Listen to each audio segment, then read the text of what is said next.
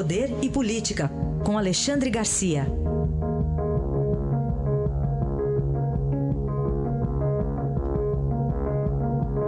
Alexandre, bom dia. Bom dia, Raíssa. Bom dia, Carolina. Bom dia. Alexandre, eu vou começar falando sobre essa, eh, esse embate que a gente tem visto nos últimos dias entre, de um lado, o Olavo de Carvalho e seus seguidores, de outros segmentos militares do governo, como, por exemplo, ontem o general Mourão, vice-presidente, que disse que Olavo de Carvalho é bom como astrólogo. Pois é, eu também acho. Mas, enfim, o, e, e agora, finalmente, o presidente parece que que deu um basta, né? Eu tenho, eu tenho dito aqui, olha, quem é que disse que Olavo de Carvalho é guru de, de, de Bolsonaro? Não sei, as pessoas dizem assim, considera, né? A Bolsonaro já deu um chega para lá dizendo que não está ajudando o governo. Não, não está mesmo, está atrapalhando. Né? E, e, e, a oposição, óbvio, aplaude né? cada vez que se dá que se dá alguma importância a, um, a uma previsão o, é, do, do, Olavo de Carvalho, que está lá no, nos Estados Unidos. Né? E, e, parece que os próprios filhos, ou um, um principalmente, o Eduardo, se não me engano, é, é muito ligado ao Olavo de Carvalho, chegou a conseguir um lugar para ele ao lado de Bolsonaro, lá em Washington, o que deixou assim a equipe toda meio, meio incomodada. Né? Então, parece que agora estão dando um basta nisso. Eu ontem tuitei dizendo que uh, essa transparência, vamos chamar assim, essa sinceridade uh, pública pelas redes sociais está derrubando aquele dito popular que falam que roupa suja se lava em casa. Né? Tem gente que usa até palavrões, que é um negócio que fica vulgar. Né? Então, eu acho que se deram conta do desgaste que isso provoca, né? esse, esse disque-disque meio de, de, de, lavadeira, né? aquele tempo que as lavadeiras se reuniam no, no tanque eh, de água corrente comum da cidade e ali ficavam trocando as fofocas do dia a dia. Eh, isso atrapalha, sim, o governo, não há dúvida. É isso. Vamos ver também é, você mencionou o Eduardo, mas o Carlos, né, ele continua tweetando hoje aí, voltando a carga de críticas ao presidente, aliás, ao vice-presidente Hamilton Mourão, mas esperamos que valha muito mais essa, esse freio de arrumação, né, puxado ontem pelo presidente Bolsonaro na fala do, do próprio Rego Barros. É verdade, é verdade.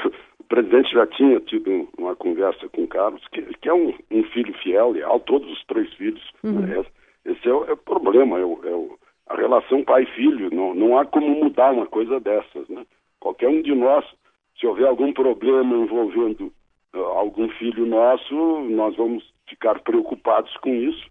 E, embora uh, re repreendamos o filho, a gente vai sempre tentar ajudar o filho e o filho vai tentar ajudar o pai. Né? Esse é um problema que se torna público. Né? É, o, é o, a roupa suja que deveria ser lavada em casa, quando tem esse tipo de, de, de falatório, né?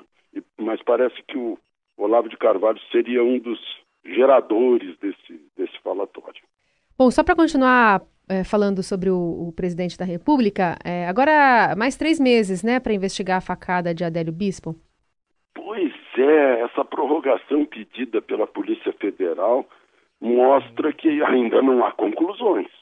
Depois de tanto tempo, né, 6 de setembro até hoje, depois de tanto tempo, ainda não estão seguros quanto às conclusões. A, a, a psicologia diz que ele é meio desequilibrado, mas a razão diz que deve se estranhar, suspeitar o fato de que, não explicado até agora, sem, não pelo menos convincentemente, de que ele estava registrado na Câmara Federal como visitante naquele dia. Entrou e saiu da Câmara dos Deputados. Aí, de repente, aparece do nada, como se fosse um policial americano de moto na estrada, né? aparece de avião, de jatinho, um, um, grupo de, de, de advogados, assim, de repente. Aí, aquelas mortes estranhas de pessoas ligadas a ele na pensão. Né? Uh, tudo isso faz com que provavelmente a polícia, a própria Polícia Federal não, não tenha aceitado as conclusões a que ela vem chegando até agora. E aí pediu essa prorrogação de três meses e que é definitiva, não pode prorrogar mais.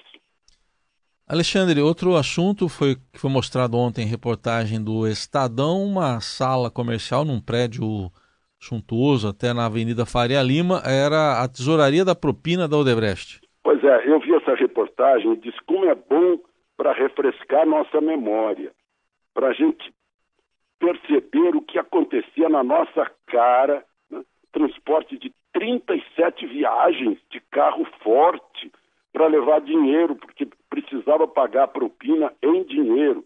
Não podia circular em banco, não podia ficar registrado nada, tinha que ser em dinheiro. Então, indo lá para 25 de março, consegui nota, trocar provavelmente os doleiros iam lá, então certamente trocavam dólar por dinheiro nacional para pagar as propinas da Odebrecht.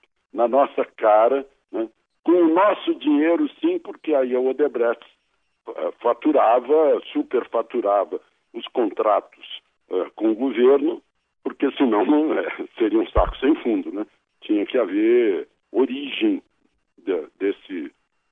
Aliás, origem não, compensação para esse dinheirão todo que a Odebrecht pagou de propina no Brasil e no exterior.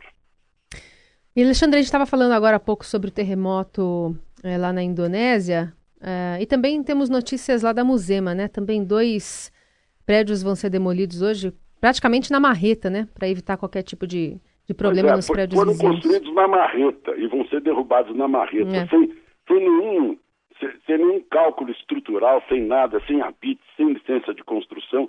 Aí eu comparo com um terremoto de 6.1 na escala Richter, na Indonésia, derrubou dois prédios. No Rio de Janeiro não precisou de terremoto, eu diria que o terremoto é outro. É a falta de cumprimento das leis, a falta de cultura geral do cumprimento das leis. Na cara de todo mundo, né, um bairro inteiro construído sobre, sobre área de proteção ambiental, né, sob a supervisão autoridade local chama-se milícia e não, e não autoridade estatal brasileira. Né?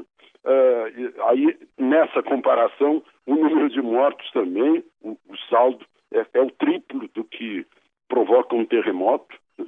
E, e sabe-se lá quantas outras, quantos outros prédios ainda vão cair.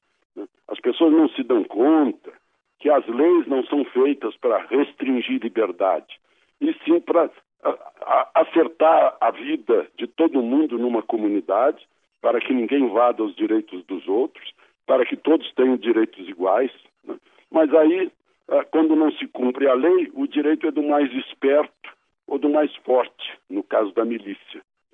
Ah, e todo mundo quer ser esperto, é claro, e acaba se dando mal, pagando até com a vida. E, infelizmente, são as lições que a gente tem que tirar desse episódio, mas a gente não tira, porque vai se repetir, como a gente sabe, nesses últimos 50 anos. Eu entrei no Jornal do Brasil em 71, todos os anos a gente noticia tragédias semelhantes no Rio de Janeiro. Análise de Alexandre Garcia, que volta amanhã ao Jornal Eldorado. Obrigado e até amanhã.